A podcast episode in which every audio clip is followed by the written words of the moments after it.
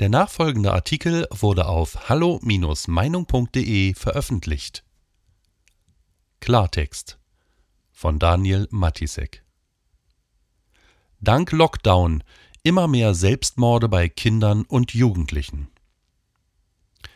Schockierende Nachrichten drangen am Wochenende aus der Schweiz zu uns durch.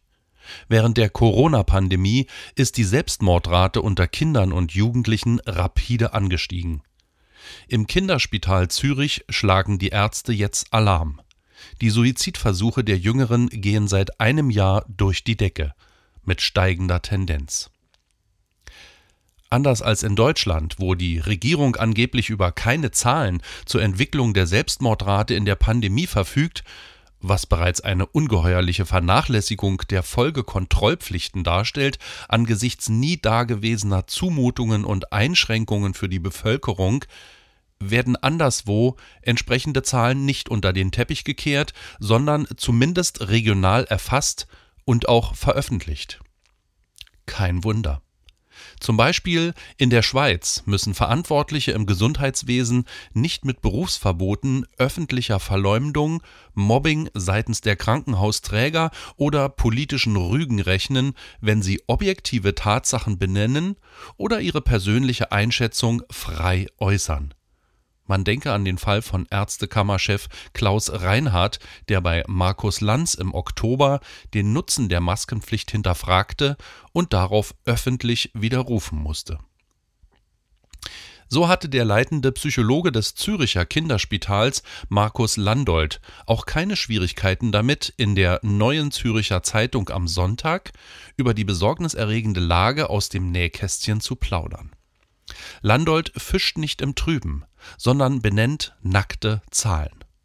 2020 kamen 49 Kinder und Jugendliche allein in Zürich nach Selbstmordversuchen in seine Notfallstation. Im Vorjahr waren es noch 22 gewesen. Und 2021, im Jahr 2 der Pandemie, geht die Kurve weiter steil nach oben. Alleine in den ersten drei Monaten dieses Jahres waren es schon 21 Fälle also so viele wie im gesamten Jahr 2019. Die Betroffenen stammen seinen Aussagen nach aus allen sozialen Schichten, was abermals beweist, die Torturen, die diese Corona-Politik Kindern und Jugendlichen zumutet, betreffen, anders als deren wirtschaftliche Auswirkungen, alle Schichten und Milieus. Es handelt sich um ein Jahrhundertverbrechen, begangen unter dem Vorwand eines degenerierten und fehlgesteuerten Bevölkerungsschutzes. Landolt warnt, die Situation spitzt sich zu. Neben den Selbstmorden gibt es eine weitere alarmierende Entwicklung. So nahm laut dem Chefpsychologen auch die Zahl der stationären Aufnahmen von Kindern und Jugendlichen mit psychosomatischen Störungen stark zu, etwa um 300 Prozent.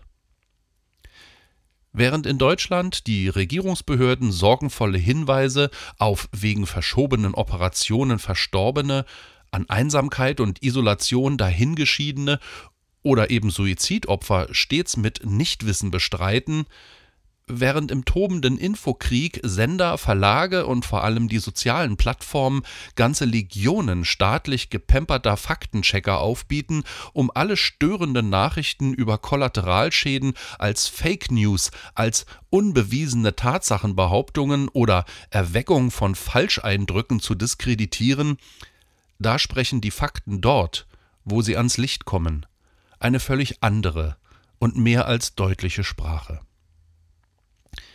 Dass die Situation in Zürich innerhalb der Schweiz keinen Einzelfall darstellt, steht ebenso außer Zweifel wie die prinzipielle Übertragbarkeit der dortigen Verhältnisse auf Deutschland. Stellt man noch in Rechnung, dass die Schweiz ja deutlich moderatere Maßnahmen als Deutschland ergriffen hat, dort sind Schulen und Kitas längst wieder offen, ebenso wie die Geschäfte, dann ist hierzulande sogar von einer noch schlimmeren Tendenz auszugehen. In der Tat mehren sich auch in Deutschland seit längerem die Hinweise auf mutmaßlich extreme Zunahmen von Selbstmorden. Und doch, man weigert sich, trotz noch so vieler Bäume, den Wald zu sehen. Persönliche Umfeldschilderungen deprimierter Künstler, Inoffizielle Berichte von Trauerrednern, Bestattern und Seelsorgern in den sozialen Medien, Hilferufe von Lokführern und Rettungssanitätern, die von massiv gestiegenen versuchten und vollendeten Selbstmorden seit März 2020 berichten, sie alle werden politisch ignoriert oder als unbelegte Einzelfälle, Beispiele für Wahrnehmungsverzerrung oder zweifelhafte Räuberpistolen beiseite gewischt. Warum wohl?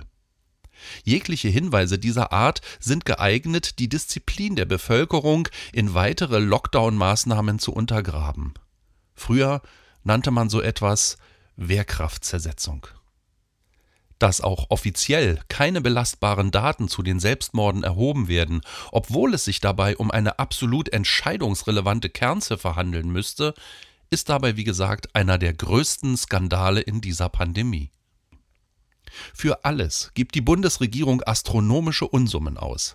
Milliarden für Masken, für Schnelltests, für Impfstoffe, für die Ermittlung von Inzidenzwerten und die propagandistische Verbreitung von Appellen à la Wir bleiben zu Hause bis hin zu Ärmel hochkrempeln aber ausgerechnet für das wissenschaftliche und statistische Monitoring von Selbstmorden, die eine der naheliegendsten und erwartbarsten Nebenwirkungen des Dauerlockdowns darstellen dürften, sieht man keine Notwendigkeit? Dass nicht wenigstens bei Kindern und Jugendlichen derartige Erhebungen vorgenommen und engmaschig beobachtet werden, kann nur als eine Sonderstufe staatlicher Kindswohlverletzung bezeichnet werden. Jedwede Lebenserfahrung, gesunder Menschenverstand und angeborene urmenschliche Instinkte lehren uns, dass die Einsperrung von Kindern, der gewaltsame Entzug ihrer lebensnatürlichen Umgebung, die Vorenthaltung sozialer Kontakte und einer regulären Schulbildung durch Präsenzunterricht unmöglich gesund sein können und ohne Folgen bleiben. Familiäre Stresssituationen, situative Verzweiflung, Depressionen, Zukunftsängste und sich aufstauende Aggressionen im Lockdown unter den Jüngsten drohen eine ganze Generation von Neurotikern und Psychopathen hervorzubringen. Die steigenden Suizidversuche sind da nur ein erstes Indiz.